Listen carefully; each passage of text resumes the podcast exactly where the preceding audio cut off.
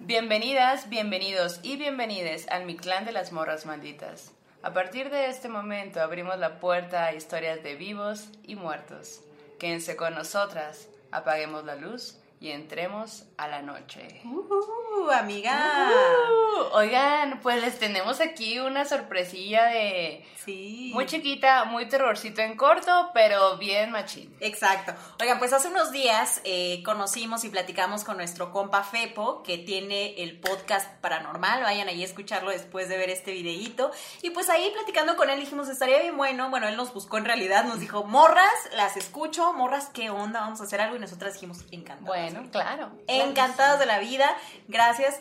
Y pues resulta que pues les tenemos un adelantito de lo que va a venir próximamente. Por ahora estamos en ciudades separadas, pero dijimos, pues hay que hacer algo virtual. Así que pues les presentamos a Fepo aquí en el espacio de Morras Malditas. Fepo, ¿cómo estás? ¿Cómo va todo por allá en tu tierra calurosa? Hello.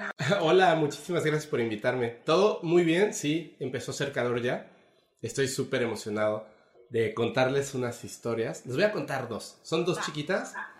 Pero justamente ahorita que hablas, eh, yo estoy, yo soy de la Ciudad de México, pero vivo aquí en Mérida, Yucatán. Y en Mérida,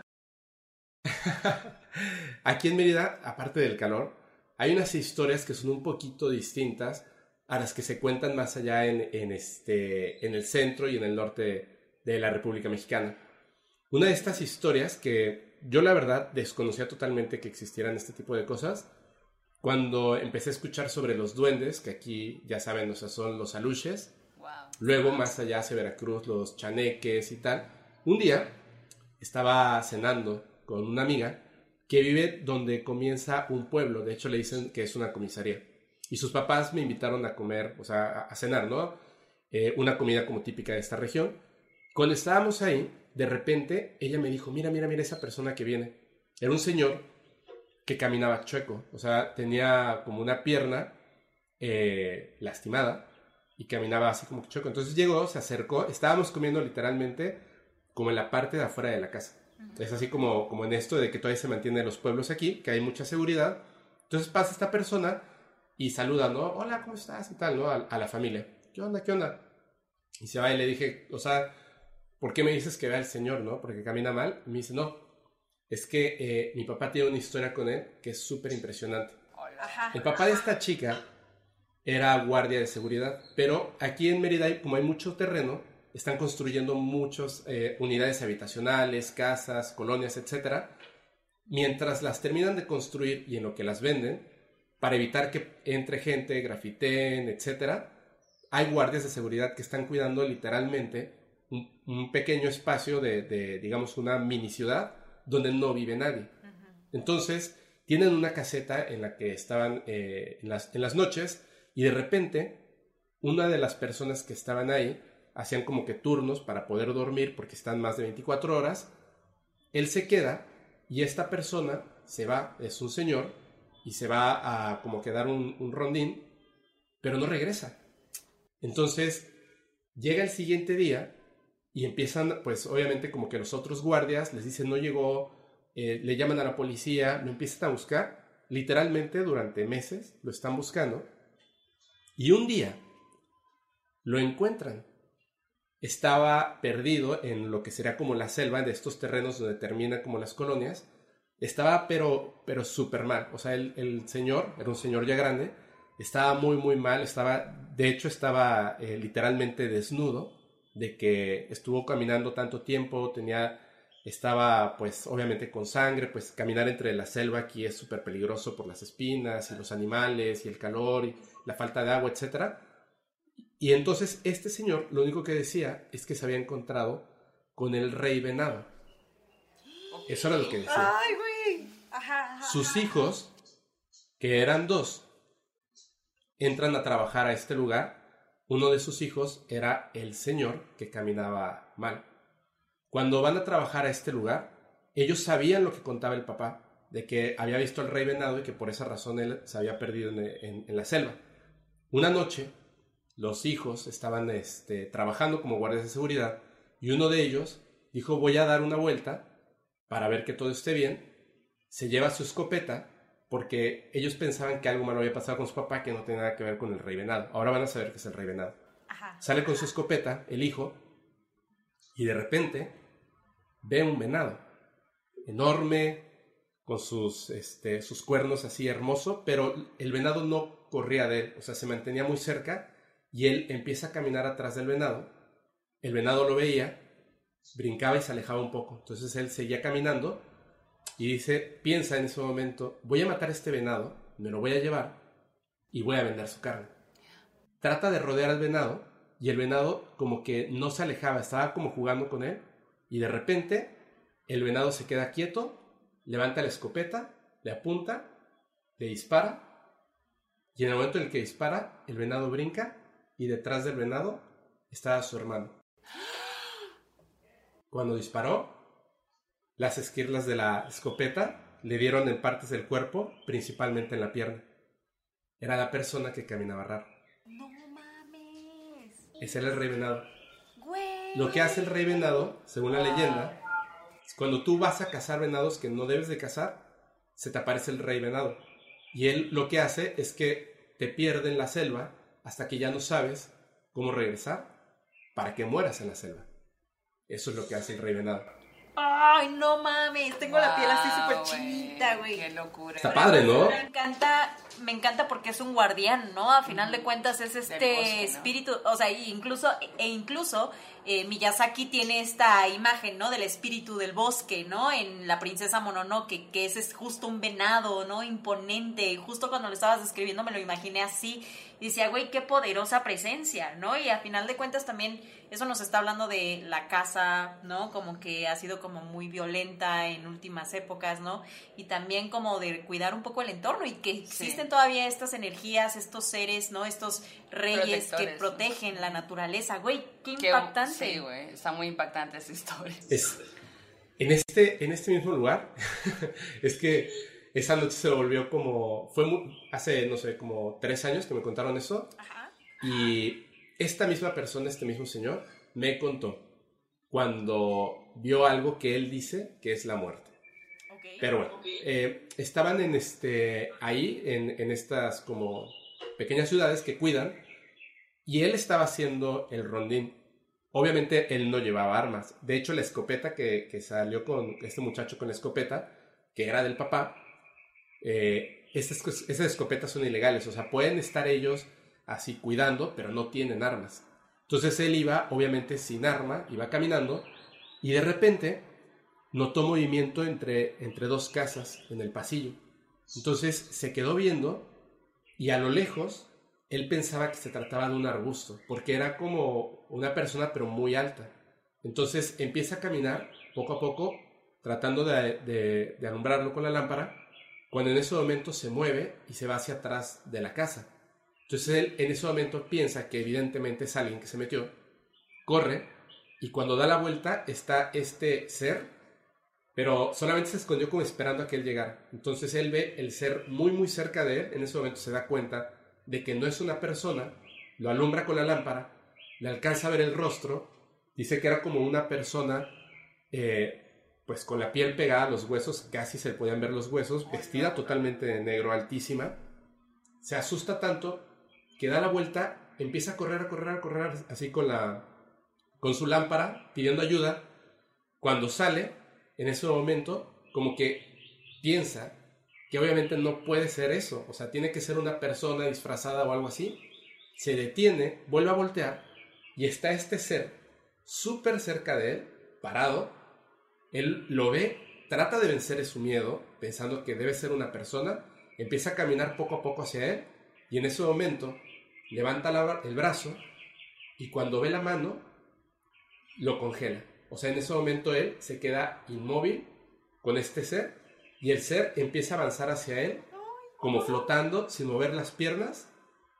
Y cuando está muy cerca de él, unas luces lo sacan como del trance. Era una patrulla de policía que, escuchen esta parte, esto es súper impresionante. La patrulla de policías pasaban por esas eh, calles a las afueras de esta como pequeña ciudad. Estaban pasando y el que iba manejando le dice, mira eso que está ahí, con las luces ven parado a la mitad de la, de la carretera algo muy grande negro y le dice, es lo que te dije la vez pasada que había visto, acércate, acércate, empiezan a acercarse con la patrulla y este, esta cosa avanza flotando y atraviesa una pared de una casa, que era la casa, la espalda de la casa donde él había descubierto este ser.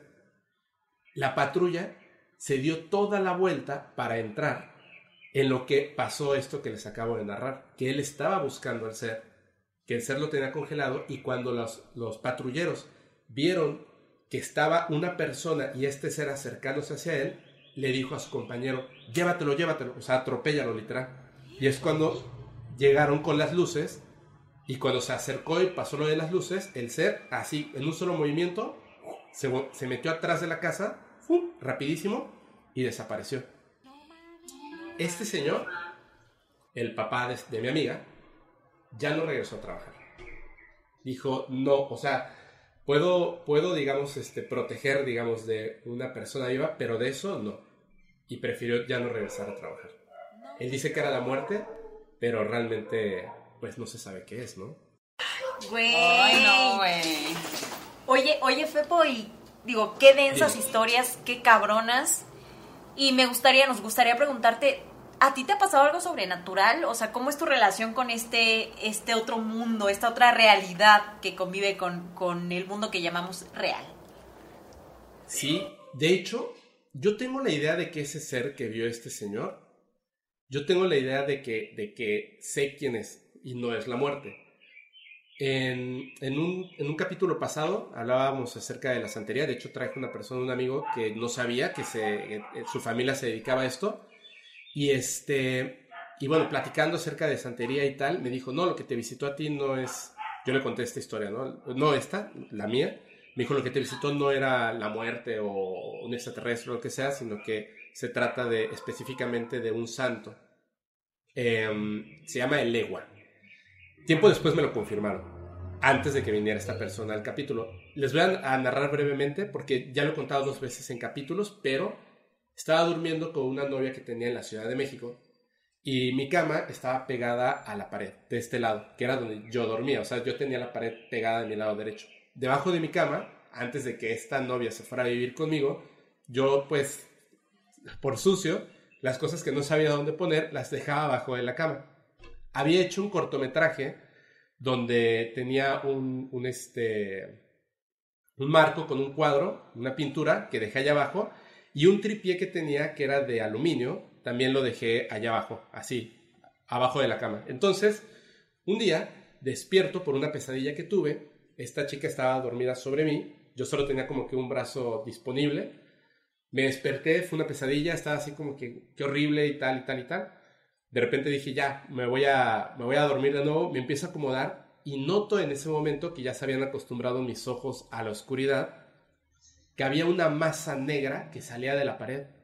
Entonces, yo volteo a ver la masa negra que estaba en la pared, que se me hizo súper extraño, dije, ¿qué es esto? Y de repente se mueve como si para este ser la pared no existiera, como si solamente estuviera yo viendo su hombro y la espalda, se separa de la pared, me observa directamente de frente, yo veo su rostro tan cerca de mí, siento que me toca el pecho y yo no puedo, o sea, no sé si tenía muchísimo miedo, no me podía mover, la verdad no, no lo sé. Se mueve y de repente me grita así, cara a cara, me grita fuertísimo y me dice, aléjate, aléjate de ella. Y desaparece. ¡Ay, güey! A la madre, güey. No es una de mames. las, es la cosa más terrorífica que yo he vivido. Y después, yo sabía que se refería, obviamente, a la chica con la que yo estaba. Yo seguía andando con ella. Se volvió a presentar una no- o sea, unas noches después, pero solamente para reírse.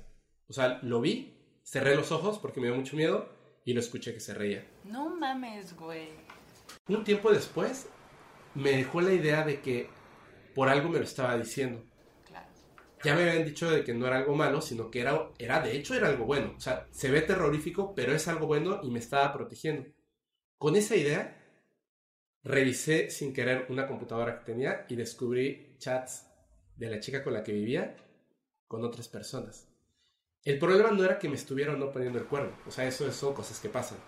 sino lo que decían esos chats, que no lo voy a decir porque, de hecho, bueno, eh, respeto como que muchas cosas y son como más personales. Claro, claro. Pero cuando vi lo que decía después de tres años de relación, cuando vi lo que decían esos chats, tuve que terminar con ella inmediatamente.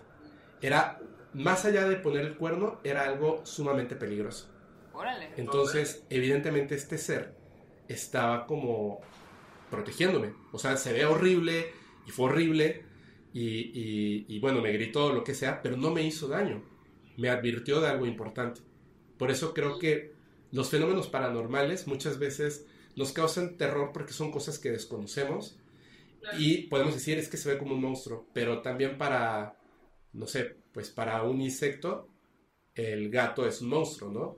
Entonces son, son como la manera en la que percibimos las cosas. Quizá no es algo malo, quizá es algo bueno, pero lo percibimos como algo terrorífico. De hecho, nos lo decía nuestra amiga Claudia, que la tuvimos invitada hace unos programas, que decía, ¿qué tal que, que, que convives con eso de una manera diferente, ¿no? Que no te espantas, sino que dices, hey, ¿qué me quieres decir? ¿Qué me quieres transmitir, ¿no? Con todos estos eventos paranormales que de pronto nos espantan, nos asustan, las pesadillas, ¿no?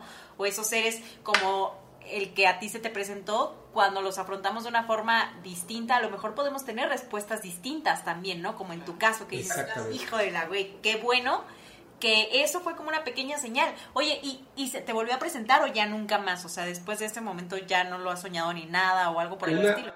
una tercera vez, pero no, no se reía, no me, no me gritó, no fue terrorífico, o sea, me dio miedo. Siempre que lo, bueno, esa tercera vez que lo vi, me dio miedo.